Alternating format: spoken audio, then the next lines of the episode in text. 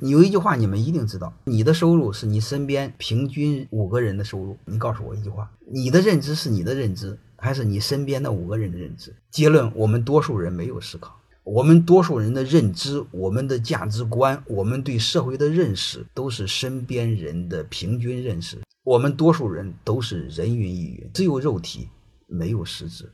只不过是你自我感觉良好，你认为是你的认知，非常悲哀。为什么是这样？我们身边所有的认知，主要是来源于你看到的信息。你看到的信息，其实就一个信息。丘吉尔专门说过一句话，他说：“这个世界啊，什么是真相不重要，我要让相信什么是真相重要。就像井里青蛙似的，你什么都不了解，一切皆虚幻。”赤身裸体，白来一趟，又白白的离开，几乎多数人都这样，这是我们最悲哀的事。欢迎各位同学的收听，可以联系助理加入马老师学习交流群：幺八九六三四五八四八零。